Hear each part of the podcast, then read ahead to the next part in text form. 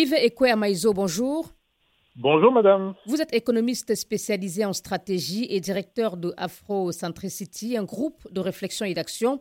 Le gouvernement malien a annoncé la semaine dernière qu'il n'a pas été en mesure de s'acquitter des sommes dues fin janvier sur le marché financier sous-régional. Quelles sont les conséquences à court et moyen terme pour le Mali? Alors c'est une question très intéressante. Alors à court terme, tout de suite pour vous répondre, il faut d'abord préciser les choses. Le Mali est dans une zone économique monétaire qu'on appelle la zone franc, ce qui veut dire que sa banque centrale, la Banque du Mali, doit déposer une partie de son argent auprès de la Banque centrale qui se trouve à Dakar, Banque centrale des États de l'Afrique de l'Ouest. Et cette Banque centrale elle-même gère cette monnaie, franc CFA, et paradoxalement, beaucoup de gens ne le savent pas, mais quand on doit convertir le franc CFA dans une devise, l'euro, le yuan, le dollar, nous avons besoin de l'autorisation du Trésor français, donc de la France. Et c'est très important à comprendre parce que c'est ça qui va expliquer la réponse à vos questions à court et à moyen long terme. De ce fait, l'argent du Mali est déposé auprès de cette banque centrale et cet argent, d'après nous, nos calculs, en tout cas, ce qui a été mis à disposition, le Mali ne devait pas avoir de problème sur 6 à 8 mois à peu près de réserve internationale. D'autant plus que les autorités ont elles-mêmes expliqué qu'elles ont les liquidités nécessaires pour s'acquitter de ces dettes. Très juste, absolument juste, c'est ce que je vous dis. C'est-à-dire que moi, dans nos calculs à nous, euh, on avait 6 à 8 mois sans problème pour le Mali, sans compter qu'il y a d'autres réserves qui auraient pu permettre de, de rallonger la période. Donc, cet argent appartient au Mali. Il faut être très précis dessus. Donc si le Mali aujourd'hui ne peut pas payer à court terme, dont je viens sur votre question, ce n'est pas un problème malien, c'est un problème de la Banque centrale qui a refusé en fait de laisser l'argent du Mali sortir pour aller payer euh, les différentes prêtes, que ce soit des crédits, que ce soit des, choses que le Mali doit payer. Oui, argent retenu par la Banque centrale euh, en application aux sanctions de la CDAO et de l'UEMOA. Absolument. Alors maintenant, vous avez dit un, deuxième élément, quand vous dites en application des sanctions, là, on a un problème. Parce qu'il n'est prévu nulle part, nulle part, je dis bien, de faire une obstruction, notamment dans les cas d'urgence comme ça. C'est pour ça que le Mali, d'ailleurs, dit que c'est illégal. Bon, à partir de ce moment, c'est vrai, vous avez les conséquences.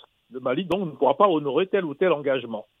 Mais attention, l'argent appartient bien au Mali. Et donc, si la Banque centrale insiste, je vous dis que c'est illégal, donc il faudrait faire un procès. On se demande d'ailleurs devant quelle euh, justice, puisque la Cour de justice de la CDAO, puisque tout est suspendu, est-ce que le Mali peut même aller devant cette Cour? Monsieur Maïzo, pardon, permettez-moi de vous interrompre, mais est-ce qu'on peut très clairement savoir euh, à court terme qu'est-ce que cela implique pour le Mali, ce refus de déblocage des fonds euh, qui lui appartiennent? Voilà, si les fonds appartiennent au Mali, comme je vous ai expliqué, et que vous l'avez bloqué, le Mali a deux possibilités.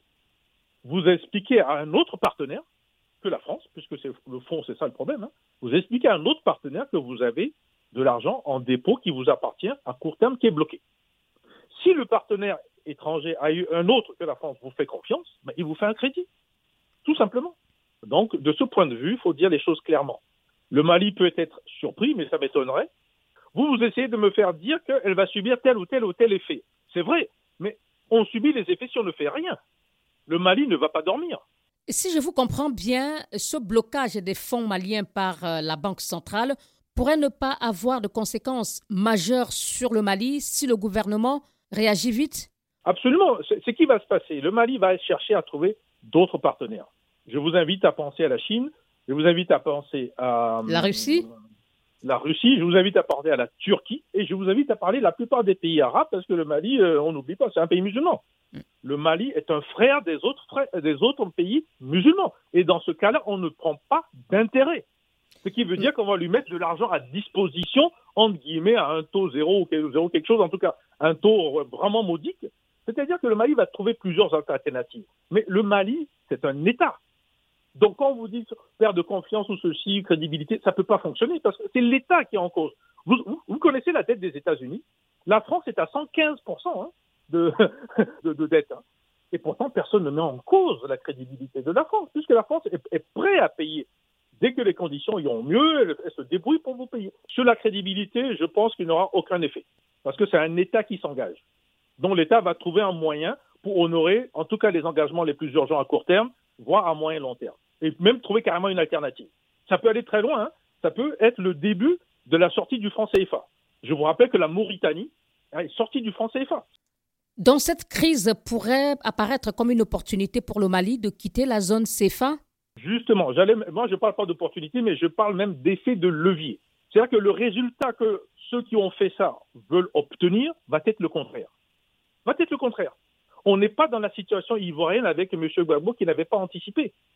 On n'est pas dans la situation ivoirienne où M. Gbagbo n'avait pas signé d'accord ni avec la Russie, ni avec l'Afrique du Sud, qui lui donnait une aide militaire à l'époque. Nous sommes dans une nouvelle situation où le Mali a anticipé ce que fait la France. Et elle a donc des accords militaires avec la Russie, des accords militaires avec d'autres pays. Et c'est ce qui lui permet. Comment voulez-vous savoir si quelqu'un rentre dans votre territoire si vous n'avez pas les satellites adaptés pour le savoir? Ce n'est pas le Mali qui a ses satellites, donc c'est bien quelqu'un d'autre qui, l'aide. Et ça ne se fait pas gratuitement. Ça veut dire que le Mali a engagé sa crédibilité. On revient sur votre mot. Pour cela, bien sûr, ça peut se monnayer. Il y aura tel ou tel ou tel aspect que le Mali devra payer des mines ou autres, mais écoutez, la France ne fait pas mieux et d'autres pays ne font pas mieux. On est dans la politique, hein, donc c'est donnant-donnant. En somme, vous dites, M. Amaïzo, que le Mali a plusieurs plans B. Je dirais que le Mali a le plan B, le plan C et le plan D. Yves Ekwe Amaïzo, merci beaucoup. C'est moi qui vous remercie. Économiste spécialisé en stratégie et directeur de Afrocentricity, groupe euh, de réflexion et d'action.